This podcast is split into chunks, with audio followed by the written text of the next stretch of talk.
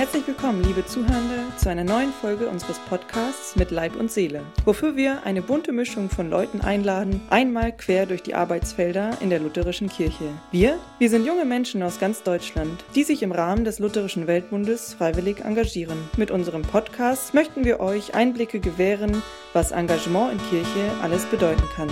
Mein Name ist Rebecca. Heute zu Gast bei mir im Podcast ist Laura Zech. Herzlich willkommen. Hallo. Wer bist du und äh, was machst du aktuell so? Ich bin Laura und ich wohne zurzeit in Jena.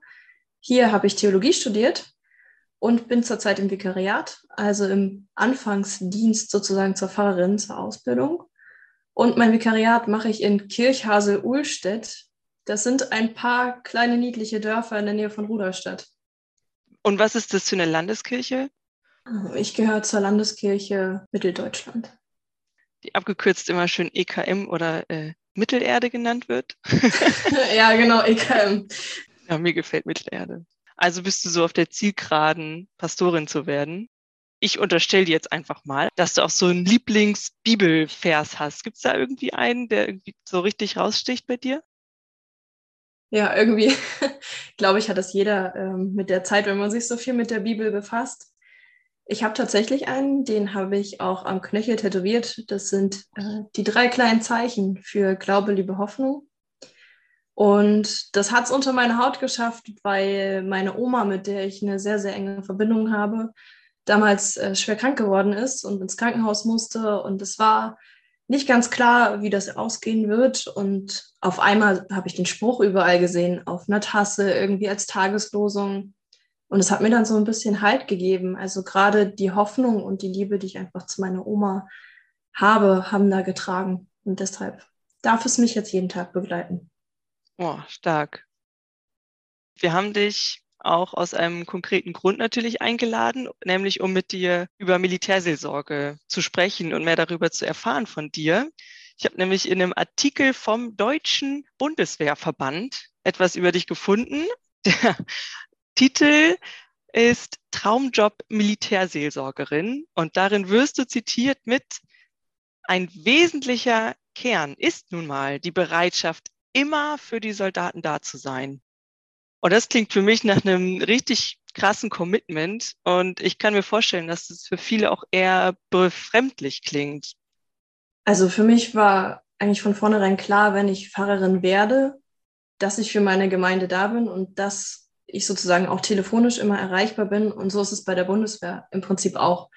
Ich bin damals durch ein Praktikum zur Militärseelsorge gekommen und ich habe es an meiner Mentorin gesehen, die war 24-7 telefonisch erreichbar. Und ich fand es wahnsinnig beeindruckend, aber für mich war auch klar, dass wenn ich die Arbeit mache, dass es halt genau so sein wird und dass ich auch bereit bin, das so zu machen. Das merke ich jetzt auch gerade schon so am Anfang des Vikariats, dass dann abends manchmal WhatsApp-Nachrichten kommen, ob man noch mal fix telefonieren kann.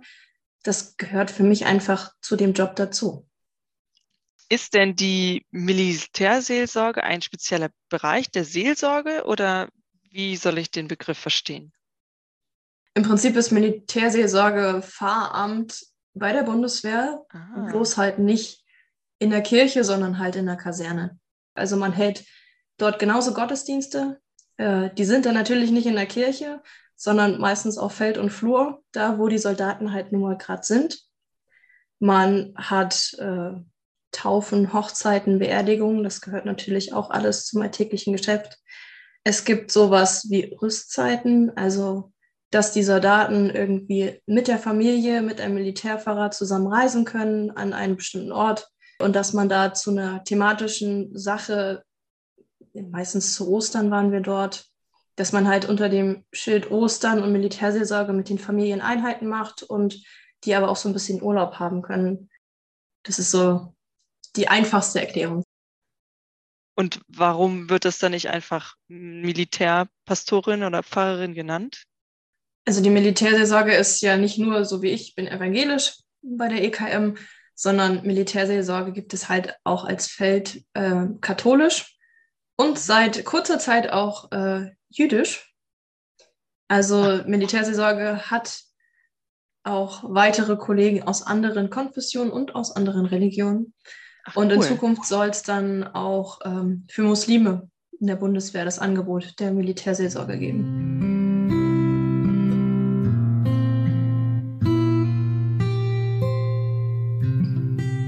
Also zum einen ist Militärseelsorge in der eigenen Welt. Die haben ihre eigenen Wörter für die Dinge, die haben ähm, untereinander einen anderen Zusammenhalt, als man den sozusagen in der zivilen Gesellschaft hat. Und da macht es halt Militärseelsorge aus, dass man vielleicht auch zum Teil wissen muss, was diese Bundeswehr ist und was zum Beispiel die Soldaten angeht, wo sind sie? Wo stehen sie gerade? Stehen sie gerade kurz vor einem Auslandseinsatz? Kommen sie gerade aus einem Auslandseinsatz zurück? Und Militärseelsorge an sich sitzt auch immer mit in der Kaserne. Also die Tür steht offen, so habe ich es im Praktikum erlebt. Äh, man kommt rein auf einen Kaffee, da spricht man vielleicht gerade über die gescheiterte Beziehung oder dann über die Versetzung nächsten Monat auf einen anderen Standort in einem ganz anderen Bundesland. Also die Türen sind auf, die Ohren sind auf und der Kaffee läuft. Und das ist so besonders. Ja, stark. Und wie kommst du dann zu, dazu, diesen Berufswunsch zu haben? Das war eigentlich ein äh, relativ großer Zufall. Ich habe zuerst Theologie in der Nähe von Berlin studiert, in Elstal. Und hatte einen sehr, sehr konservativen äh, Jahrgang, mit dem ich zusammen angefangen habe und habe gemerkt, so, nee, wenn Pfarramt so ist und wenn Pfarrer sein so ist, wie das Bild von den Leuten um mich drumherum, dann will ich das nicht. Dann möchte ich irgendwie in ein Sonderseelsorgefeld gehen.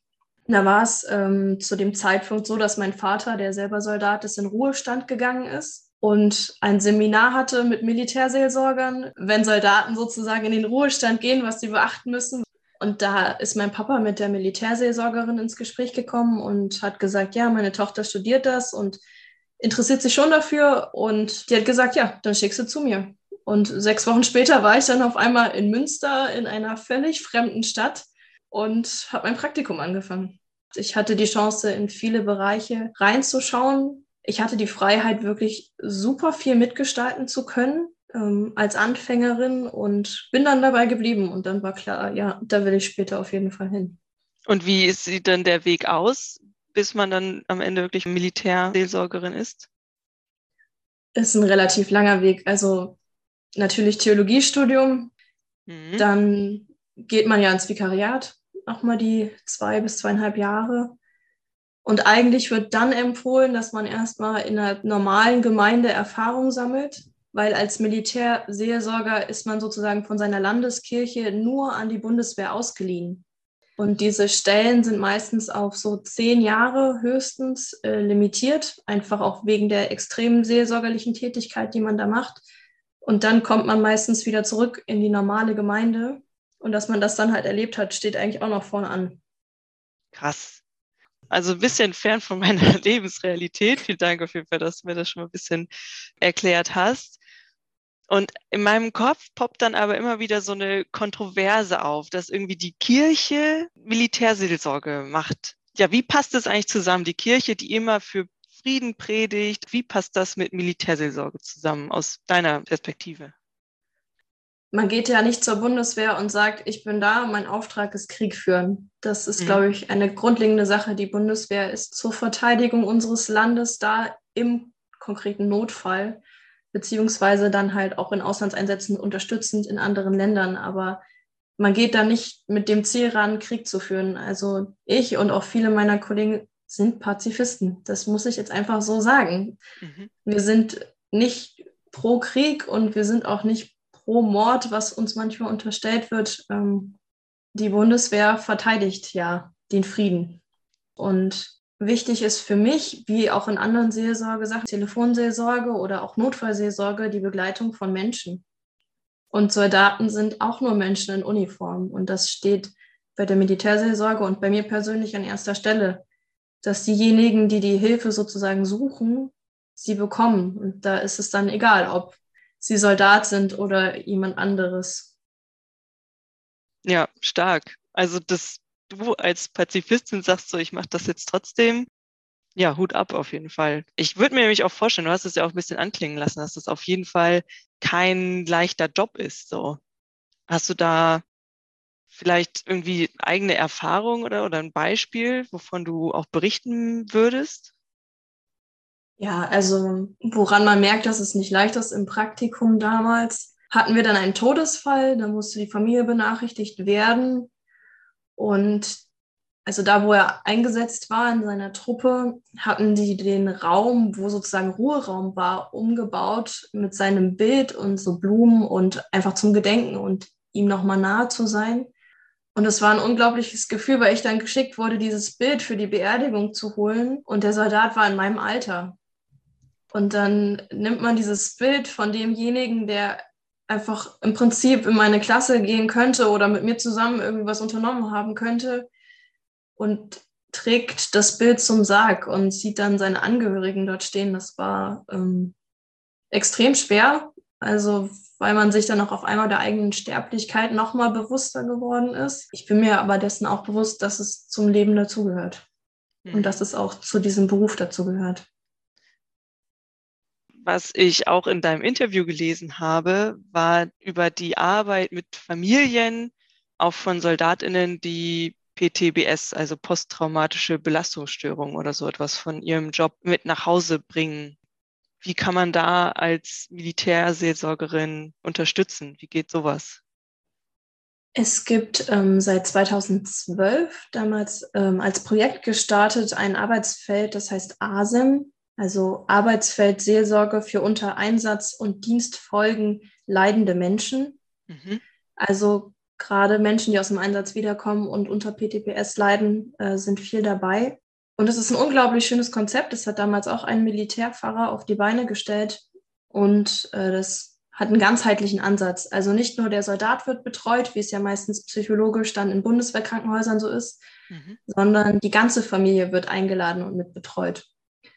Und das ist ein multiprofessionelles Team. Da sind Menschen dabei, die die Kinder betreuen, da sind Pfarrer dabei, da sind Psychologen dabei, da sind Menschen dabei, die die Struktur der Bundeswehr kennen und wissen, welche Anträge wo jetzt gestellt werden müssen wegen der Einsatzschädigung. Und es ist unglaublich, ähm, wie sehr das angenommen wird. Seit 2017 ist das jetzt fest in der Struktur der Militärseelsorge mit drin und seitdem einfach ein unglaublicher Zulauf. Auch ähm, muss ich sagen, leider von Menschen, die damals im Kosovo-Einsatz schon waren, also auch 99, was super lange her ist, die mhm. bis jetzt nicht wirklich die Struktur hatten oder die nicht aufgefangen wurden, die jetzt auf einmal mit ihrem Trauma kommen. Also braucht es auch viele Leute dort, die dort arbeiten und sich engagieren. Ja, sehr spannend. Ähm, leider ist unsere Zeit schon fast um. Deswegen komme ich zur abschließenden Frage. Wie gehst du selbst damit um, was du hörst und erlebst in der Seelsorge? Also grundsätzlich gehe ich an das Feld Seelsorge immer mit einem offenen Ohr und mit offenem Herzen ran. Also ich habe da kein Schema, was ich irgendwie abarbeite, was meistens ja von vielen unterstellt wird, so wie Psychologen das machen. Der Mensch kommt meistens auf mich zu und oder auch nicht. Und wenn er die Zeit braucht, dann lasse ich ihm auch die Zeit, bin da, ähm, höre mir das an. Also ich habe einen Soldaten, das kann ich sagen, gute Gespräche mit ihm geführt. Der hat nie gesagt, was ist. Und dann drei Jahre später am Lagerfeuer abends, wo eigentlich gerade so Freizeit war, hat er dann erzählt, was im Einsatz passiert ist und was ihn überhaupt bewegt. Also den Menschen Raum geben, ähm, seinen Aussagen und dem Tempo derjenigen auch anpassen. Und es gibt Fälle, die nimmt man dann schon mal mit nach Hause. Da hilft es aber, mit einem Supervisor darüber zu sprechen, äh, da eine Vertrauensperson zu haben, mit dem man sprechen kann, gerade wie man sowas bewältigen kann. Das ist nicht jedermanns Sache. Ich danke dir ganz herzlich für das Gespräch. Das war wirklich sehr reich an Einsichten. Äh, mit dir und unserem Gespräch hatten wir jetzt mal auch einen sehr authentischen und praktischen Blick auf die Menschen, um die es dabei ja geht, die daran beteiligt sind und was mit denen eigentlich ist. Das fand ich sehr schön. Vielen, vielen Dank dafür. Sehr, sehr gerne, auf jeden Fall.